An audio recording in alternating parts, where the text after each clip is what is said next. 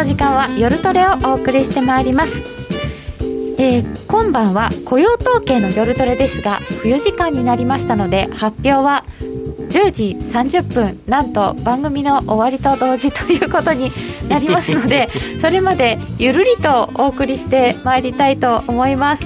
えー、本日のゲストは福永博之さんです。こんばんはよろしくお願いします。そして小杉団長。はいよろしくお願いします。よろしくお願いします担当課の内です。よろしくお願いいたします。えー、先ほど日経平均が29年ぶりの高値ということでバブルがっていう話になったらバブル知ってる？知らないっていうお話が結構チャットのところに来てますけどどうなんですか？バブル時代にうちのママはタクシー乗るのに1万円札出してあなんか1万円で札都内だけだと思いますよはい、そういう話よく聞きますよね、えー、あの渋谷のあのセンター街とかね、うん、あセンター街じゃないあのえっとロータリーのとこですロータリー、はいはい、なんか噂に聞くと1万円の人2万円の人3万円の人みたいな感じで並ぶんでしょ？えー、それはなの？それはねそれは一応、ね、多い方の人に泊まるって冗談ですかね？千円札3枚かもしれない。ああなんかね動体視力が鍛えられそうですね。動体視力ときた。みんな。忘れてる雇用統計。そうなんです。雇用統計が今晩ありますのでその辺からお伝えしていきたいと思いますえー、今日も夜トレは FX 投資家を応援していきますよ、えー、そして皆様からのご質問などは YouTube のチャット欄で受け付けております。取り上げてお答えしていきます。みんなと一緒にトレード戦略を練りましょう。それでは今夜も夜トレ進めてまいりましょう。この番組は真面目に FX、FX プライム by GMO の提供でお送りいたします。えー、それではまず雇用統計が一応あるということなのでその辺からやってみたいと思います。一応、えー、すいませんね、えー、まず9月の雇用統計の振り返りからいってみたいと思います。前回の雇用統計はこんな感じでございました。えー、予想が85万人だったのに66万人の増加と数字の上では良くなかったんですけど、えっと、教育分野とかが落ちてた。なんかオンライン授業になって先生がお休みになったとかそんなのがあったって言ってましたね。で失業率の方は改善していたのでどちらかというとこっちを取ったかなという感じでした。でも4月の14%っていうところから131118.7.9失業率だいぶ下がってはきました。平均時給は前年比でいうと4.7%とちゃんと伸びてます。日本から見ると羨ましいですえー、こんな9月の雇用統計でございました。でもそんなには動きませんでした、ドル円。そして、えっ、ー、と、今回の予想はこんな風になっております。前座さんたちです。えー、今までのところの指標でいうと ADP 雇用報告なんかを見てみるとどうかなっていうと、えー、悪化しておりましていくつかある前座さんのうちで悪化の方が多いですね。福永さん、この辺から見ると、はい、雇用統計、どうなりそうですかね？そうですね、まあ、確かにその注目度は低いかもしれないんですけど、あの後でもちょっとグラフとかね、ご見せしたいと思うんですが、あのちょっとやっぱり伸びが鈍化してるんですよね。で、いわゆるそのピークアウトっていうところで、傾向が、まあ、予想は今回もその低いとは思うんですけど、その低い数値をさらに下回るとなればですね、うんまあ、今あの、外部環境としては、冒頭からお話出てますように、いろいろな大統領選挙の混乱だとか、はい、まあ、それからあと、為替も若干今、ドル安ですよね。ですから、その流れが、まあ、あの、今日も見てると戻ってないので、そうなんですよね。ええ。ー、まあ、後でテクニカルもお話しますけど、戻ってない分ですね、うん、あの、髭をつけるかもしれないですけど、下に走るってことも、まあ、悪ければですけどね、考えられなくはないので、うんちょっとやっぱり、あのー、数字的にはですね、えー、予想を下回る結果が出てくると、まあ、あ意外と触れるかなっていう、そんな印象ですかね。うん、はい、はい、えー、一応予想がこんなふうになっております。市場の予想といたしましてはちょっと前回よりは非農業部門雇用者数は良くなるかなと思われているようですがなんかいくつか見たらですね結構幅が広くてですね今回も、はい、50万とか70万とか言っておりますので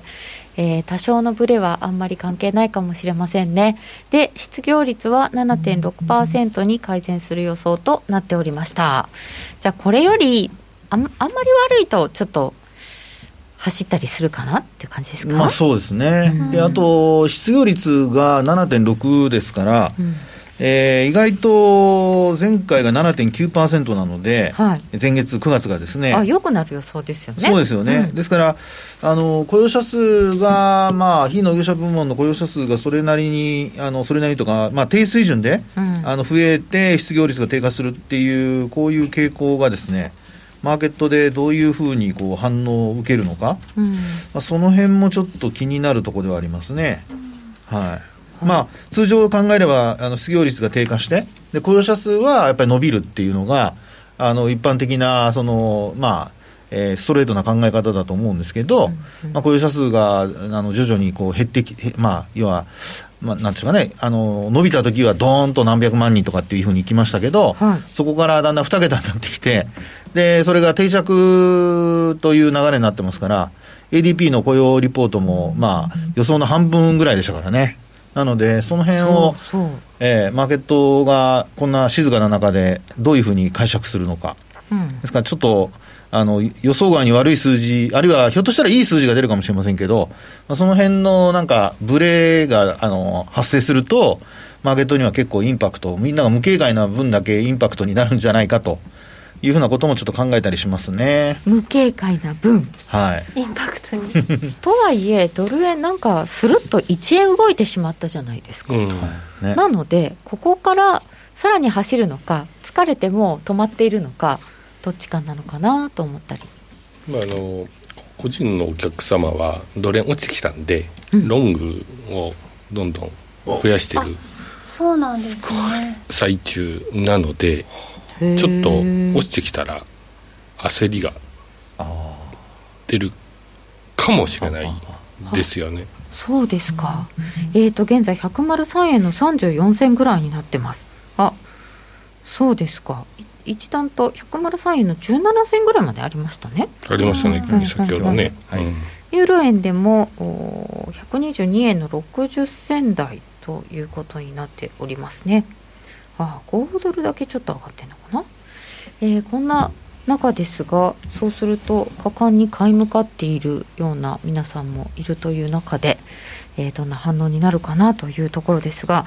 福永さん他の経済指標も、はい、今日見ていただいてるんですけど。そうですね、うん、まあ、一応ね鹿野さんがあの単月のやつは出していただいているので、はい、あの私の方はまあちょっと時系列で、あはい、あのどういう傾向になってるかみたいなのをちょっと皆さんにですね、まあ、おさらいですね、うん、外部環境のおさらいで見ていただければということでちょっと作ってみたんですがはい。資料大丈夫でしょうかね。はい。まずは、まあ、よく言う月初に出てくる ISM の製造業。これは良かったですよね。ね。で、まあ、落ち込んだ、その、まあ、今年の2月、3月ですか、うん、あの数字もそこにあの出してありますけど、2月のデータで50は一応超えてたんですが、3月、4月というふうな形で、えー、まあ、大きく落ちて、で、4月が41ポ、41.5ポイントっていうことで結構落ち込んだんですよね。ですけど、その後 V 字回復ということで、まあ、あのー、この ISM の製造業、次に見る非製造業もそうですけど、うん、センチメント系の指標と言われる、あの、会社の経営者とかにですね、はい、聞いて、まあ、あの日銀でいうと単価みたいなもんになるんですけど、まあ、それをですね毎月調査しているっていう形ですが、まあ、回復は非常にあの強いと。で、これがよく言われるのは、やっぱり世界景気を見る上で、あの製造業の、あのこの ISM の非製あの、えー、ISM の製造業の方ですね。まあ、こちらの方はやっぱりグローバルであの関連しているところになるので、はい、えー、世界景気への期待というのが、まあ、この辺はあの製造業を見てると、しっかりしてるなっていうのは、うん、まあ、今回の数字で、えー、見えたところかなっていうところだと思いますね。はい。あなんか中国がね、ずいぶん回復してるっていうのがよく言われてますよね、うん、そうですよね。なので、製造業はやはり中国絡みのところが結構やっぱりあの大きいんじゃないかなと、センチメントで言うと。はい、っていうふうには思いますけどね。なんかね、新規受注とかが増えてると、気分良くなってそうですけどね。はい、そうですよね。それが止まらないかどうかですよね。そうなんですよ。うんまあでも中国は今のところ、その感染の拡大っていう話は出てこないので、まあ、基本的にはあの元に戻す過程というふうに見るのが一般的じゃないかなというふうには思いますが、まあ、一方でそのアメリカの方の内需っていうことで言えば、ISM の非製造業ですね、次の3ページのところになるんですけど、まあ、これご覧いただくとですね、これあの、落ち込んだ後の戻りは、製造業よりもあのはっきり戻ってるんですけど、ただ直近ではあの山になってましてですね。はい、右側2つ、なんかこうね、こぶ、ラクダのこぶのように、そうですね、はい、山2つになってます。戻ったんだけど、ずっと戻ってるわけではない、はい、そうです、で今回の数値見ていただくと、まあ、前月の9月のデータをあの結果を下回ったと。いうことなんですよね。で、まあ、これもその例えば移動平均線にするとですよ、あのこれ、実はあの右肩下がりになっちゃうんですよ、直近が低いので、一番低いので、右肩下がりになっちゃうと、なので、凸凹だけ見てると、なんとなく高止まりしているようには見えるんですけど、移動平均線にして、あの向きを見ると、下向きになってるってことになるので、ちょっとやっぱり内需、非製造業に関しては、製造業とはだいぶギャップがあるなと。なので、まあ、あのー今ですね、その大統領選挙の真っ只中というか、開票で揉めてる中で、まあ一応、その議会選挙も一緒に行われてですね、上院は、あの、まあ、共和党が過半数取るのではないかというふうな形で見られてますけど、あの、実際に、その、まあ、大統領がだ誰になるんですよ。ああの、議会の方は上院と下院のこのねじれというのがこう継続するわけですね。うん、となると、あの、まあ、一番、あの、いいシナリオとしてはですよ。あのそういった中でも、あのまあ、大統領が、まあ、バイデンさんになれば、あるいはトランプさんになっても、あのもう早く決めなきゃっていう話になって決着がつけばですね、うん、で、あの経済対策などが出てくるようになると、今見ていただいた非製造業のデータも、これもあの製造業と同じようにあの回復してくると。そういう期待が出てくるかとは思うんですね。でそうなると、年末から年始にかけて、えー、まあ、株高で、あとはドルも、あのー、戻していくっていうですね、ちょっとそういう意味では、今、あの、個人の方がもし、ね、ポジション積んでるとすれば、報われるような、まあ、そういう、あの、ことに、あの、ことが期待できるような流れになるかもというところですよね。ただ一方で、これ、ごめんなさい、下に落ちていってしまうのが続くとですよ、はい、経済対策が出てくるのが遅れて、どうもなんか来年の初めぐらいじゃないかとか、言ってる人いますよね。ね、うん、言ってる人いますよね。来年の初めぐらいに、に？来年初になんか協議するとかって言ってた偉い人がアメリカにいたので、はい、えー、来年。ちょっと悠長なこと言ってられませんよって話だと思うんですけど、なんかどっかの国と似てきましたが、なのでですね、そういう状況の中で、まあ、これから出てくる雇用統計だとか、まあ、そういうののデータが、まあ、あまり良くないと。それが続けばですけどね、あのやっぱりやっぱりドルはあのどうしても買いづらくなるんじゃないかなというふうにあの見えてくるんですけどね。はい、マクロ的には追加の経済対策が一番大事かも。そうですね、ね。私はまあそれが一番重要かなどっちが大統領になってもですね、うん、一番欲しいのはそこじゃないかなと、このデータを見てる限りは。ね、はい、サービス業、大変。で、えーと、今回の雇用統計のさまざまが時系列で出ているんですね、はい、でもう一つですね、今度、失業率もちょっとご覧いただきましょうか、はい、でこの失業率は、これだけ見るとアメリカのデータだけなんですけど、うん、ちょっと次のページをご覧いただくとですね、はい、これ、実はあのアメリカだけじゃなくて、あのユーロエリアと、それからドイツとイギリスも入れてあります。はい、で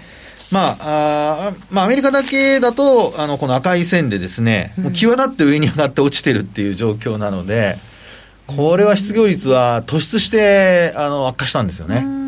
ああ、なんかすごいですね。あ、これ、やっぱり国のお国柄？なんか誘導的であるっていう。そうですね。雇用がその流動性が高いという、そこの部分が、アメリカでしっかり出ていてですね、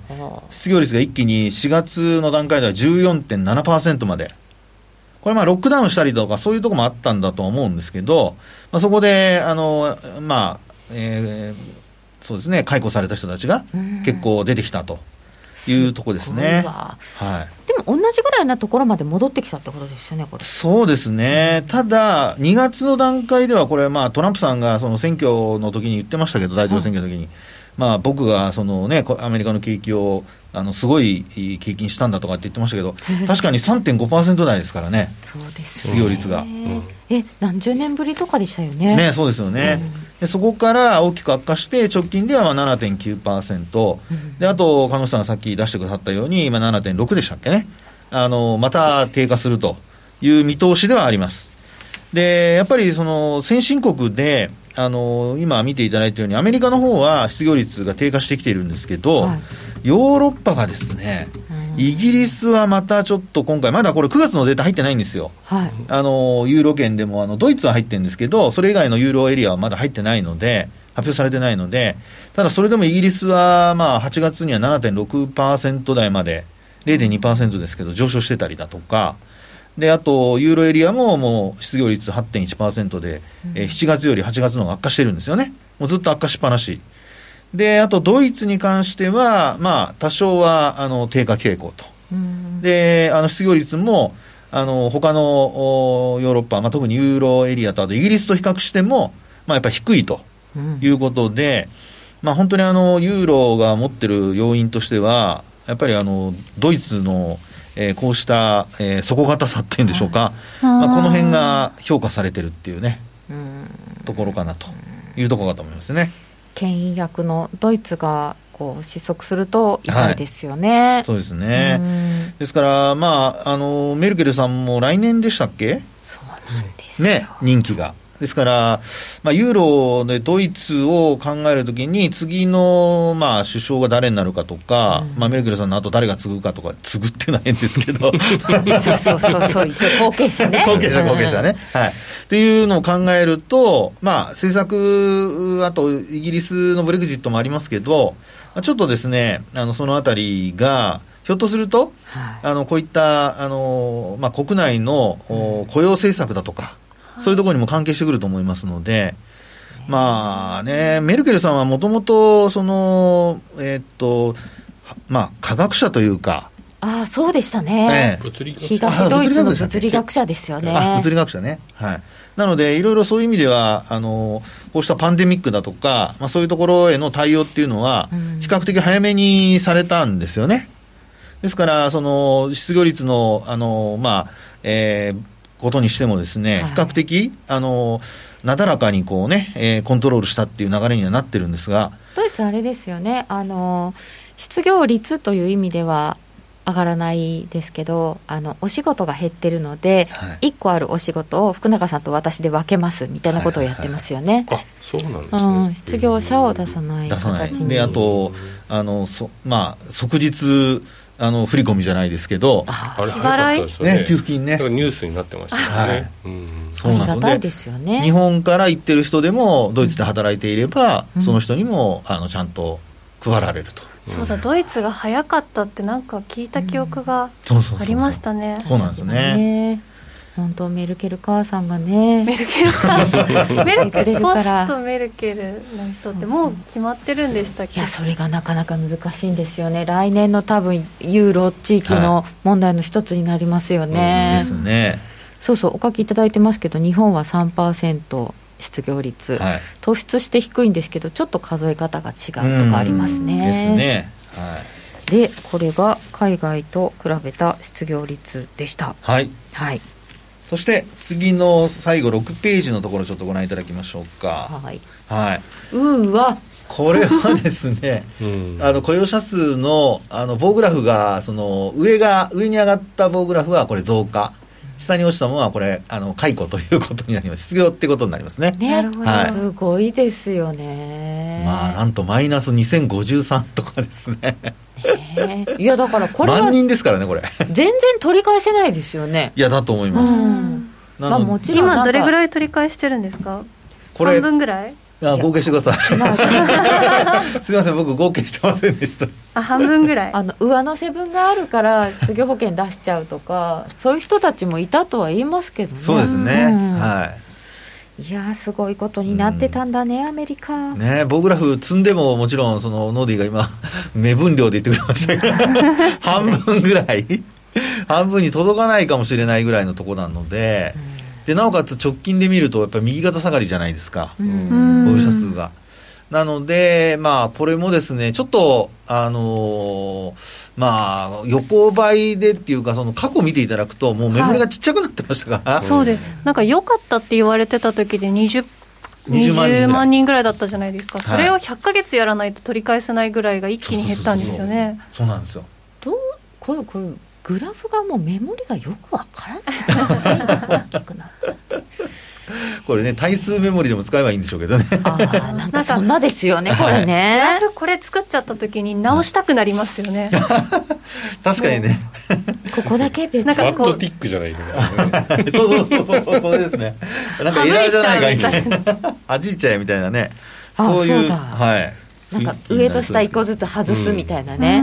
ああ、やりたいかも。なんかオリンピックの競技でありそうな感じですけど、最高点、最低点外すみたいな。ありましたね。あのスキーです、スキー。スキー。確かスキーじゃなかったですかね。はい。そんなアメリカの経済状況でございますが、はい、えこういうマクロの経済状況って、為替への影響っていうのは、長い目で見たら出るはずいや、もちろんそうだと思います。はい。で、あとですね、やっぱり気になるのは、最近ですとね、ちょっとごめんなさい、あの金利の,、あのグラフ持ってきてないんですけど、はい、ごめんなさい、持ってきてなかったんですけど、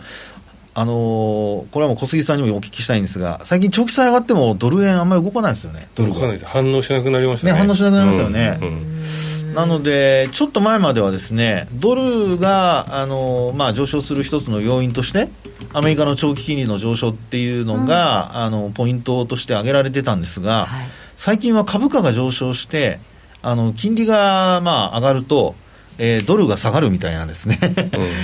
うん、ね株と逆相関になってるような、まあ、ニューヨークダウですけど、なんか株との相関、逆になってびびっくりな感じに、ね、ちょっとそんなふうに見えますよね。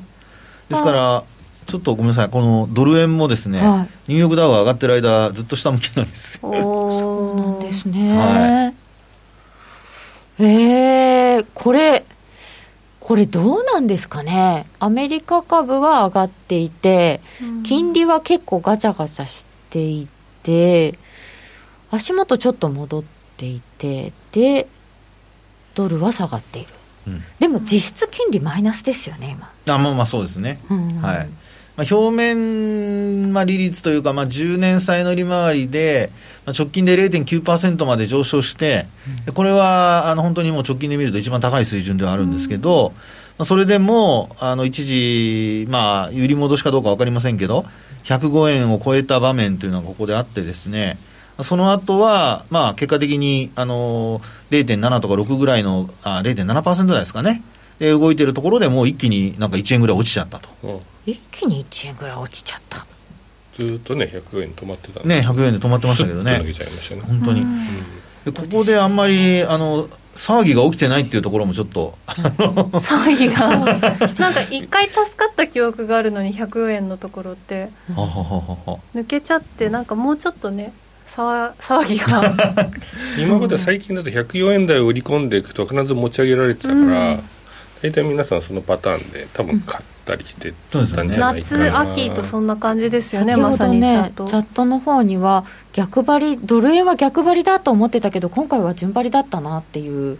書き込みをいただいてて、うんはい、本当104円とかいったら戻るのかなっていう逆張りを皆さん考えていたかなと、うん、待ってたと思いますねね。そうですね、うん。これはこうなっちゃったのは、さて、ここからは福ちゃんのチャート講座だと思いますが、これ、なんでこうなっちゃったんですか、その兆しはあったんですか？これね、兆しという点で見ますと、まあ、やっぱりこの、えっとですね、これ移動平均線、私、5日と25日と75を使ってますけど、はい、まあ、通常20日でも構わないんですが、うん、一応こうやって見るとですね、あのやっぱり中期の移動平均線にこれずっと押し返されてるんですよね、あとそれからまあ75日だとかにも押し返されてますし、まあ、基本的にはですねこの移動平均線の向きが下向きから全然変わらないんですよ。そうなんかドル円は動かない、動かないって言われてるから、横かと思ってたんですけど、はい、実はトレンド下ですよね。そうですね。であとね、順番も見てほしいんですけど、うん、やっぱりあの長期線が一番上にあって、中期線、はい、75があって、25があって、5日というふうな、まあ、そういうこう見立てになっているのと、あとですね、これあの、えー、75だとか25に近づいた、まあ、その翌営業日ぐらいの、はい、このあのローソク足の、えーまあ、陽線と陰線、まあ、陰線の長さを見ていただくと、これ結構ですね、あのボツンボツンとこう、陰線が長いのが下に触れてるんですよ。うんうん、時々いますよね、長いの。ええ、近づくと、うん、すごく叩き落とされるが続いてますね。なんかガーンって本当頭殴られるような感じで、ズドンと落ちちゃうと。で、上がるときはですね、あの少しずつ少しずつ小さな陽線が何個も連なって上がるという。買いポジション持ってるときに一番胃が痛くなるパターンですよね。うん。うん、つぶつぶつぶつぶいったと思ったらね。あ戻ってきた戻ってきた。さっき買ったポジションの値段に 縦値に戻ってきたぞって思ってドーン。戻ってきたぞドーン。弱いチャートの典型ですよいや本当そうですね。そうかその通りだと思います、はい、早くどこかで切ればいいのに切れないまま持って胃が痛くなるパターン走らないからね切る決断がしづらいんで。しかもやっぱり、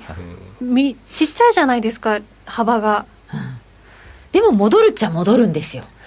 だからね待っちゃうんですよね。待てばどうにかなるかな。そうですね。あとやっぱりあの大きな変化がないから皆さんひょっとしたら投資余力があるのかもしれませんああそうですね。資金をつぎ込んで耐えてるのかもしれませんね、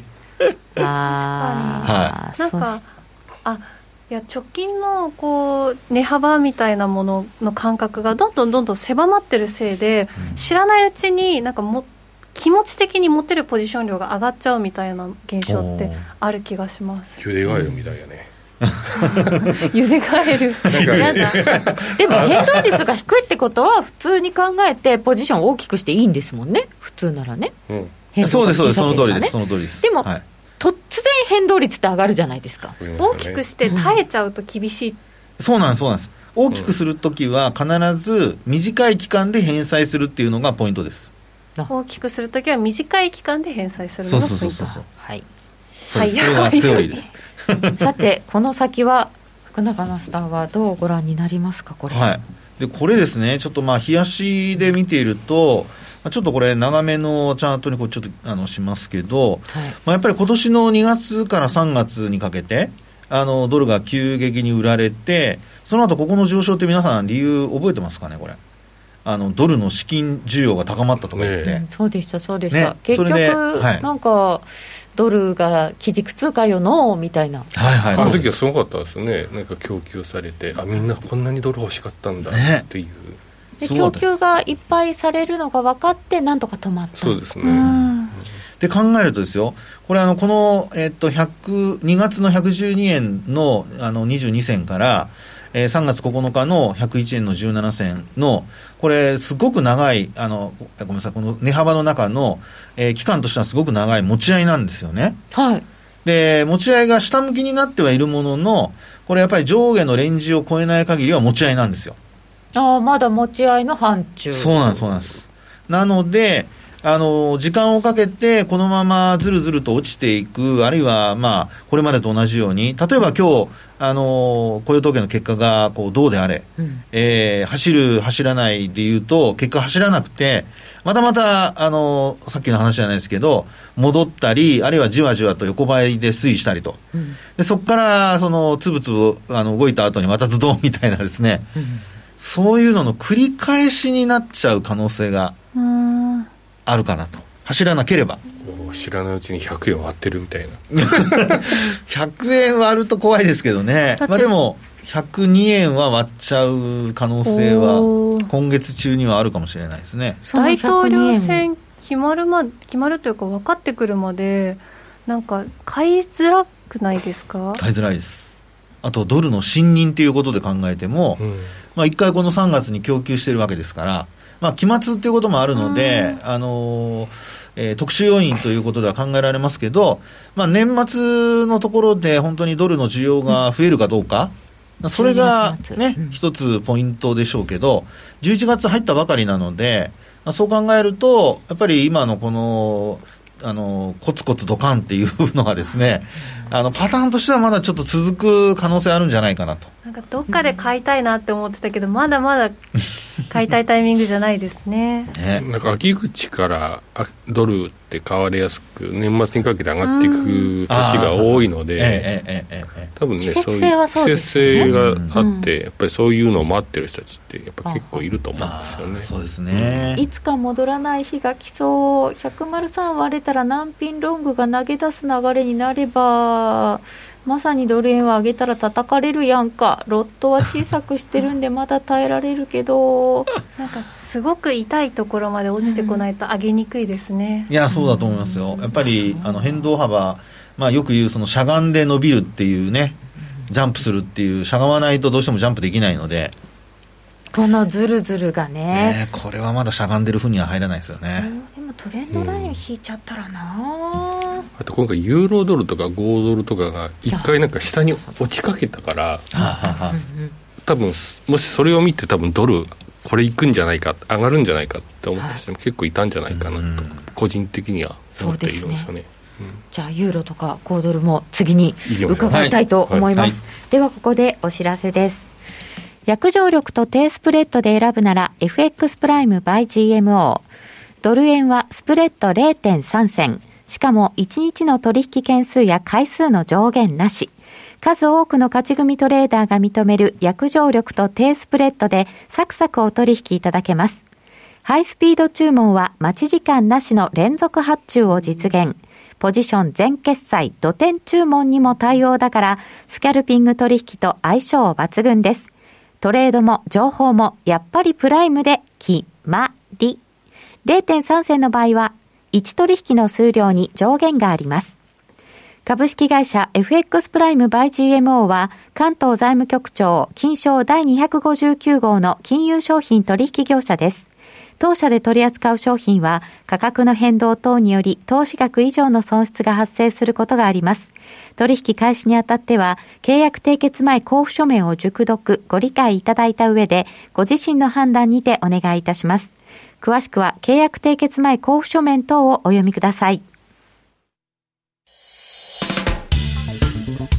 お聞きの放送は、ラジオ日経です。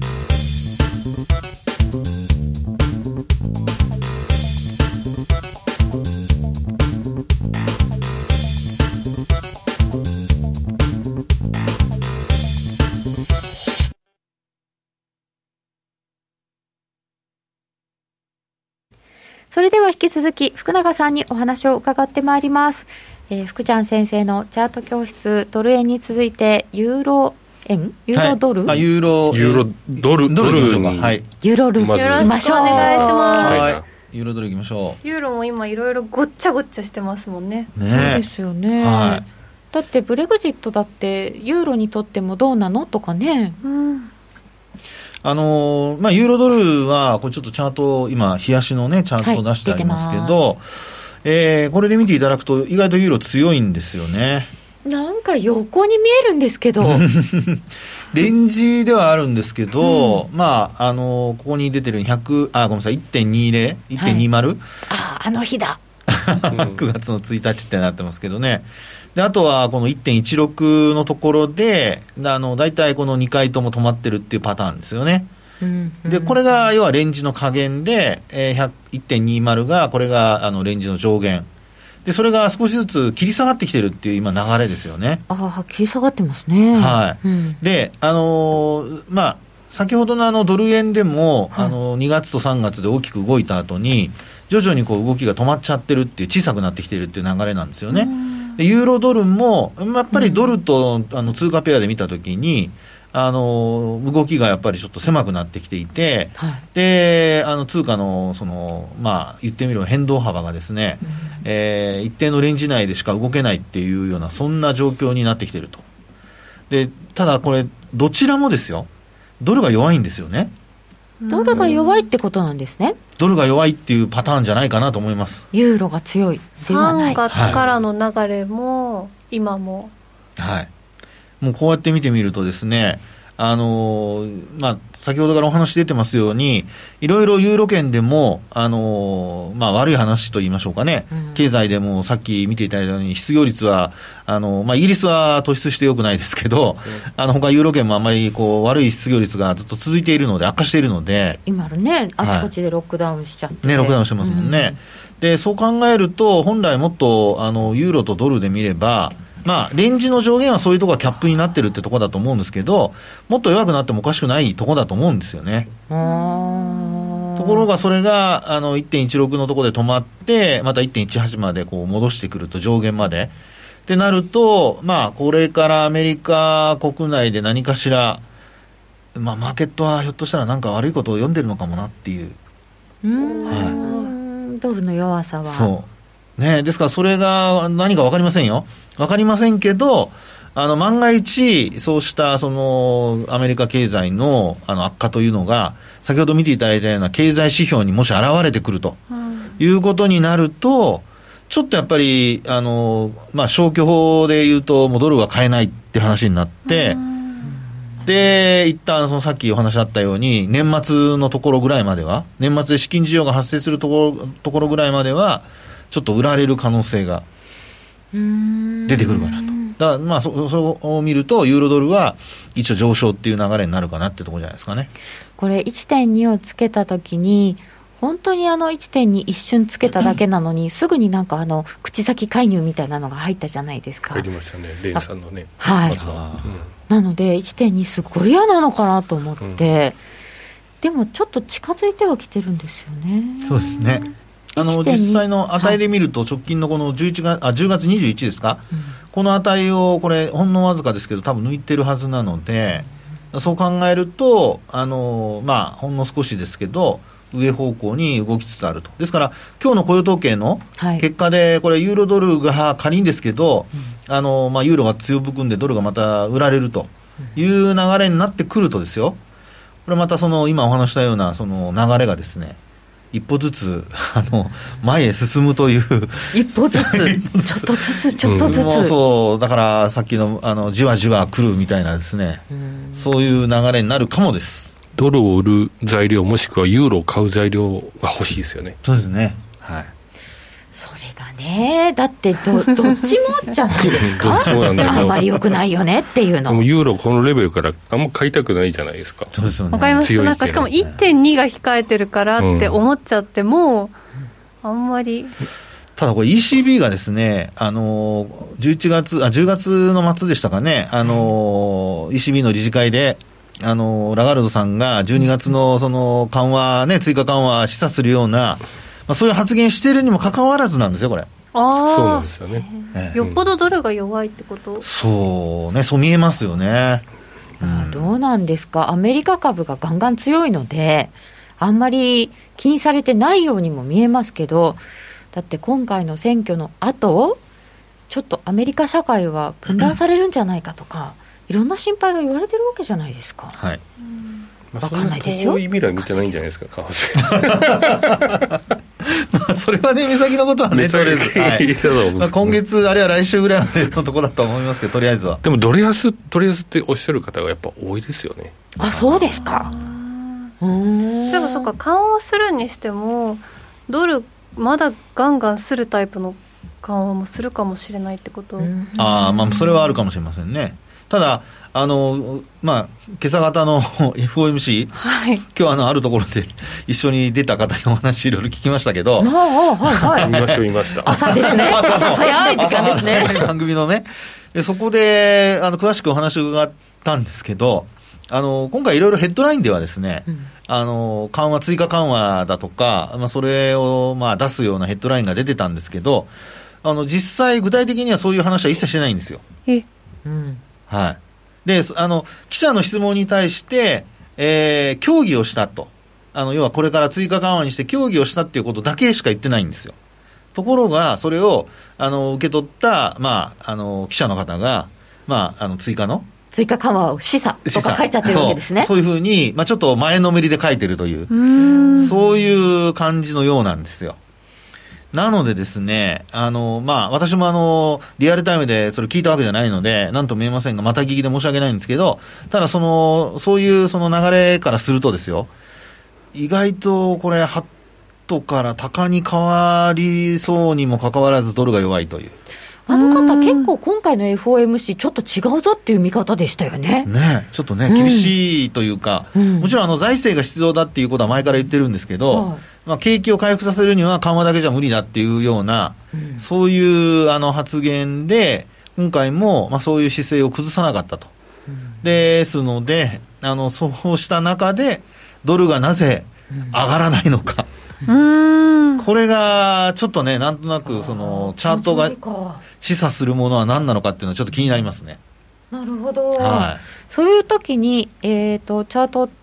これを使うといいかもじわじわいってる時なんていうのは何を見たらいいですか、これやっぱりですね、あのトレンドが出たときに、まあ、日経平均なんかも今日今回そうでしたけど、うん。あのついていけるかどうかっていうことはすごく重要なのと、はい。あとは逆のポジションを持っている人はロスカットできるかどうかなので、ええ。まあ、そう考えると、やっぱりトレンドが出たかどうかを教えてくれるあの指標が私は一番いいかと思うんですよね。ユーロドルトレンドがちゃんと出てますか、はい。とするとボリンジャーバンドですね。やっぱりバンドが私はいいんじゃないかなと思うんですけどね。はい。はい。で、これでユーロドルのバンド、ボリンジャーバンドを見ますと、ちょっと見にくいですかね。はい。これで見ますとですね、これ一応20日に今変えましたけど、はい見てください。これ少しずつバンドが広がってるんですよ。微妙に。あー確かに本当微妙なんですけど、じわじわと広がってきてはいるんですよね。はい。で、過去のこの流れで押し返されたとこ見ると、例えばプラス2シグマに到達して、でそこからもう届かなくなっちゃって下に落ちてきていると。で、今は接近しようとしてるところじゃないですか。はね。で、こういう時に、あの、つかず離れずで広がるバンドにこう沿って、いわゆるバンドウォークになるようだと、うん。結構長続きするってことが考えられますね。い、あーバンドウォークで。バンドウォークでずっとさっきのつぶつぶがですね、うん。あの、えー日本、あのドル円で見るところのつぶつぶが、つぶつぶ動くのが、これユーロドルでこう少しずつ上がっていくという。ははなので今回は、これあの直近のこの高値とこの、あの、1.20がありますけど、これをですね、1.20のところを、こう意識した動きに仮に今後なっていったとすると、はい。このバンドに沿って、うん。でなっていったとすると、あの、きっかけ次第ではこれを抜いちゃう可能性が出てきますね。ははバンドが広がっている中で近づいたらですよ。あそこ向きが重要ですってあそうです。1.20つけた時はバンド広がってないんですかあんまり。そうですね、これバンドがね、ここね、広がりかけて、で、押し返されてるんですよ。ヒゲだもんね。でね、ここ見ていただくと、これね、あの、バンド、ボリンジャーバンド使うときに、皆さん、今お話したように向き見ていただくのと、はい。あとはですね、ここの、プラス、これ今3シグマ出てますけど、はい。この値が、この1.20をですね、超えるかどうか見てほしいんですよ。おー今現在のボリンジャーバンドのプラス3シグマが、そう。その1.20 201をの時ですね、この、れを超えるかどうか。超超えてない超えてないですよね。はい。なので、まだ、このプラスマイナス3シグマの、3シグマに届いたとしても、ここ抜けないってことなんですよ。なるほどはそういうふうに使うんですねそういうふうに使ってほしいんあ。です超えてる方がいいいんだと思ってた、つい。で、これから超えるとですよ、はい。ね、あの、実際に近づいていく中で、その1.201あの1をですね、超えちゃう可能性が出てくると。あ、なるほど。そう予測だそうそうそう、そうなんですよ、本当に。それで使うとですね、あの抜ける可能性が高まってるってことになるので、プラス3シグマがその1.201をですね抜けて上回ってくる、それで上向いてると、で価格も上昇してきてるって流れになると、これ、抜ける可能性が非常に高まってるってことなんです。なるほど。で、届かないところで押し返されると、あ、やっぱりダメなんだっていうふうになるので、そういうふうにですね、今後、あの、ユーロドル、まあ、今日の雇用統計の結果を受けて、どっち動くかにもよるんですが、このまま、あの、バンドに沿って、もし、ユーロドルが上昇するようであれば、はい今見たところを見ていただいて、そしたら、まあ、ロングポジションを持ってる人は、抜ける可能性がね、出てきているので、持っといた方がいいよと。で、もし抜けてそのまま上にね、抜けて広がっていくようであれば、これはまあ利益を増やせるわけですよね。じゃあプラス1シグマぐらいのとこを、はい。ロスカットみたいな感じにしてしばらくこでも上向いてる間はロスカットする必要ないと思いうます。上向いてる間はいいんですか？はい。ポジションを大きくしないようにすれば。兄貴兄貴あそこでなんかロングにしたそうなちょっと若干一目出てきました。でも一応ロスカットは置いてね、どこかでね。そ そうですよ。れを置きやすいところがあるかどうかなんですけど、ボリンジャーバンドって、ロスカットで私、使ったことないですね。ああ、まあそうでしょうね、はいトレンドフォローなので、基本的には、まあ、どこから入るかっていうエントリーと、それからあとはロングを続けるかどうか、ロングであればね、ショートならショートを続ける,、続けるかどうかっていうところなので、まあ、ロスカットではこうピンポイントでは分かりづらいんでですね、うーん。ですけど、今のようにプラス2シグマのところに乗っかって、はい。あの上昇しているときは、これはプラス3シグマが、あプラス1シグマですかね、乗っかって、うん。移動しているところでプラス3シグマが、えー、1.201を超えてくるようなことになると、うん。ちょっと面白いかも。へー。私福永大先生の指導によりはい。あのトトレンドの 逆側の ちょっともなんかね、もうポジション取りたいってこうなってるでしょ、今。ういいもういいです皆さん聞きました？ちょっと皆さん勝手にラジオで喋っててください私あの ポジション取りますいやいやいや、もちろん取りますから、あなたえー雇用統計聞いてからじゃないですよ。雇用統計あるんだったおっと。えっと、ボリンジャーが上下に急拡大するよりも全体が右肩上がりになった方がしつこそうだ。うんああ、こう、こういうね。そうですね。うんはい。それもしつこいですね、確かにね。冷静に見ると、ユーロドルは1.2のレジスタンスがあるけど、ドル円は104円割れてレンジブレイクしてるんやね。ああ、そうですね。そうです。だとすると、はい。これは、ユーロドルがそうやって、こう、つぶつぶ上があ、え、でも、ユーロドルは、はい。ドル円みたいに、こう、度数があまりないですか、その通りです。はあ。これがやっぱり、あの、下降トレンドと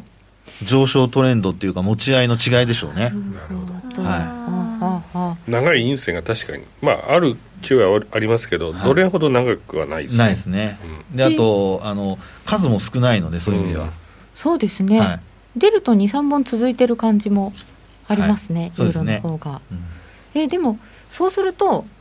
えドル円に戻ってしまいますけど、ドル円はその104円を割ってしまったということは、次は102円とかまでありっていうお話でしたよね。102円というよりも101円ですね。1円ですか、はい。この間の1円ですか？1円台、1円台があると思います。そうですか。あと何でしたっけ、5ドルも5ドル多分5ドルも多分ユーロドルと似たような感じですか？感じになってえっと、5ドルストレートで。ストレートではい。多分もっ5ドルとチャット的に良くなってんじゃないかなとちらそうですね。ユーロドルと同じような動きでございますね。うんはい。で、これもちょっとボリンジャーバンドにしてみましょうか。大丈夫バンドいやいやいやそういう言われると、本当にね、あの、手が、手が、手が、手が間違えますんで。よろしくお願いします。大先生よろしくお願いしますさっき大名人だったんだっけ？大名人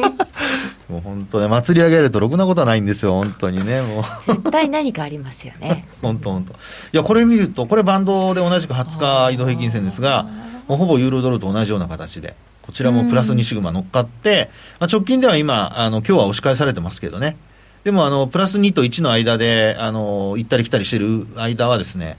えーバンドウォークということで上向きがまだ続く可能性ありますから、このあたりはまだ、あの、上昇を見てていいと思います。ちょっと広がってるのは、ここ数日で変動率上がってるからそうですねで、危険なのは、はいこれあの、えっと、バンドが変わ、バンドのこの、まあ7本あるじゃないですか。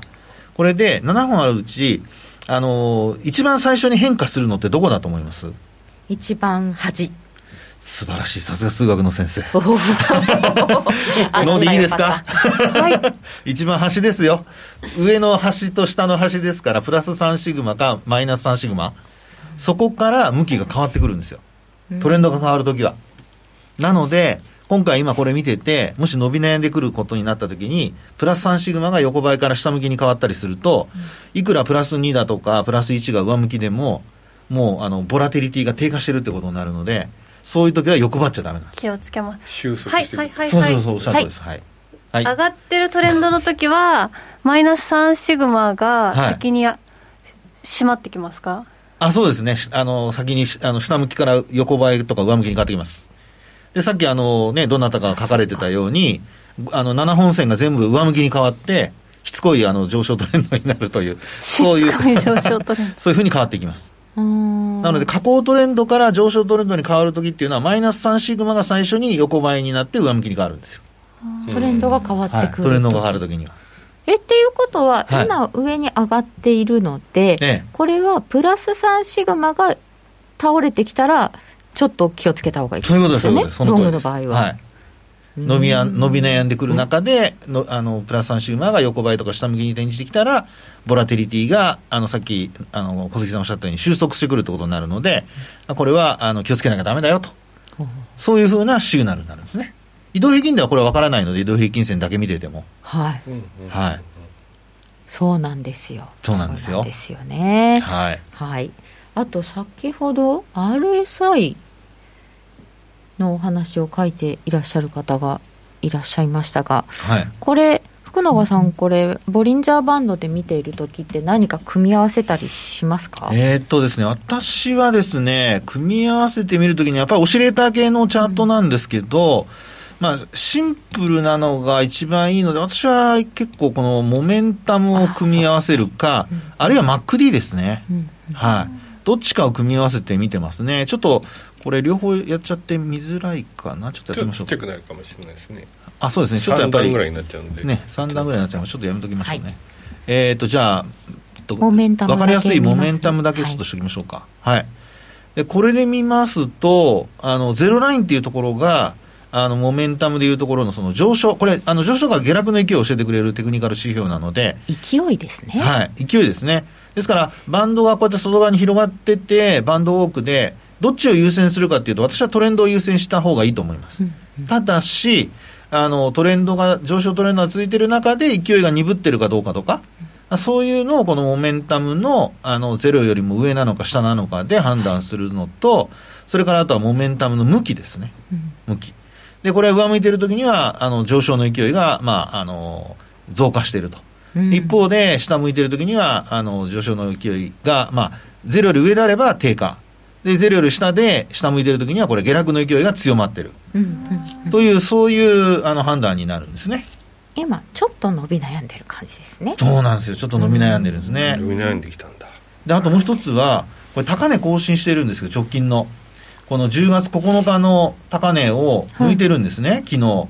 あ5ドルの値は抜いている抜いてます。はいところが、モメンタム見ていただくと、これ前の山に届いてないですよね。はいこれは、おえっと、ダイバージェンスあ違う？いや、いいです。それです、それです。ダイバージェンスです。はい。あの、日本語で言うと逆光現象ですね。ダイバージェンス。で、このダイバージェンスが発生しているので、ここで伸び悩んで、あの、プラス2シグ、あ3シグマが下向きになったりすると、はいこれはもう、あの、手締まった方がいいよと。はい。で、ここからは、あの、あまり買わない、うあの、まあ、おしめで買うっていう人もいるかもしれませんけど、まあ、どちらかというと、あの、下げ止まってから上向きに、モメンタムが上向きに転じるとか、あるいは下げ止まって反発するところで買う方が、下げてるところは買わない方がいいよっていう、そういう考え方になりますね。さて、えー現在、えーダウの CFD で168ドルぐらい安いうんということで、今日はちょっと落ちておりますが、えー為替の方が現在、えー1ドル103円38銭ぐらい、あまり動いておりません。えー雇用統計の予想、非農業部門雇用者数が59万とか60万ぐらい、失業率で7.6%に良くなるという予想になっております。さて、5分後予想しますよ。えー30分に出てくるので、30分から35分の間で、上、下、横、さあ、どうでしょうか。まず小杉さんもう上変わってないんですねまあ、傾向を見ると大体ドルこの雇用統計後って20ポイントぐらいパンと上がるんですよね、あああでそこから11時台ぐらいからこの上げ幅を削っていって、あ、うん、ああ はいあの発射台。行ってこいみたいな。下下になっちゃうみたいな。じゃあノーディーは？5分ですよね。5分ですよ。5分はじゃあ下で。下で。えーっと私は横で。はい福永さんはどうしますか？ちょっと待ってください。福永さんはねここからねチャート読みするんですよ。あこれだって値幅が今日30もうちょっともうちょっとあるか。何ピップスあります？あんまり多くないですよ多ねくないんですよ。でもうだいぶ動いちゃったからもうくたびれてるんじゃないかと私は思ってるんですけど、ねそうでもないのかな。じゃあ今のこの流れであと5分後ですよね、まそうですよ。あそうですね。5分あの30分から35分ですね。あそうか30分かから35分ですね、あの出るのがあと5分ぐらいですもんね。はい、はい。はいじゃあ私あのすみません、10分ですね。えー下で下で。あ福永さん下です、ということは分足を見てるんですね福永さんは。ね、はい。私今1分足見てます。一のボリンジャーです。かはいボリンジャー見てあます。1分足のボリンジャーバンドああ広がってるじゃないか。ボリンジャーあれですか？1777のはい。外に行ってるんですかね？今そうですねはい。ですよねちょっと下に行きそうな感じでしょう向きでございかますね。はい。はい、えーそれでは、えー30分に出てくるものは、えースタジオの中はこんな5分後予想いたしました。皆様はいかがでしょうか。それではここでお知らせです。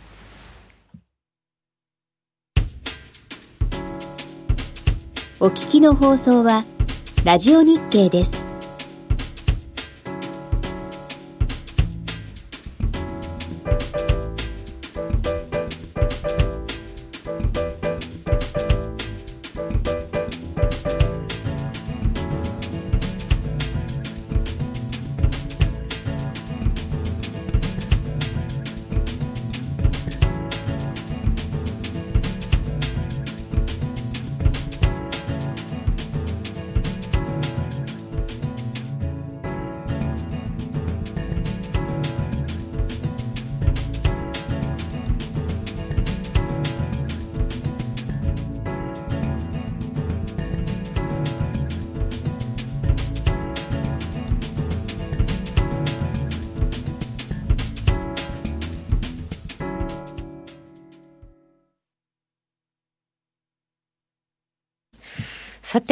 アメリカ雇用統計の発表が近づいてきておりますが、金融政策に影響しない指標でどう動かすのか。そうなんですよね。もう金融政策動かないから雇用統計の注目度が下がったんですよね。そうですねねえでも、えー一応ちょっと予想してみましたよ確かに1分足のボリンジャーが広がっているなというのよく分かりましたここでねもしもドンって動いちゃったりとかすると、えーこの先も気になるところでございます。本日は福永マスターにお話を伺いました、い。雇用統計の結果は、えー番組終わった後に、えーお知らせすることになります、えーそれでは皆さんえー、悲鳴の準備はよろしいでしょうか？えー、予想は、えー浜口さんニコニコしながらすごいこと言いますねえー、でも、これからってでも、ポンドとか、あとトルコの最安値気になさってる方も多いですよね。トルコ。うん。あれトルコリあラ日足で見ても月足で見ても同じチャートなんですよね。見え方が。えー、ずーっと下え向いてちょっと見たいですもう一回。下向いてるしかないってことですよね。あそういうことか、うん、もう、わーって下向い。右肩下がり。ね。そうです右肩下がりです。うん。はい。でもそそのスピードもいろいろありそうなんですけどちょっとチャートで語っていいのかトルコみたいな。あでもチャートは何でも知っている？いやーねおそらくそう皆さんは反映してるんじゃないですかね、えねなんかポンドの話とかももしかするとちょっとあるかもしれませんけど、えー延長戦の方で、えーえー雇用統計の中身はお伝えしていきたいと思います。それでは皆さんまた来週。この番組は真面目に FXFX プライム by GMO の提供でお送りいたしました。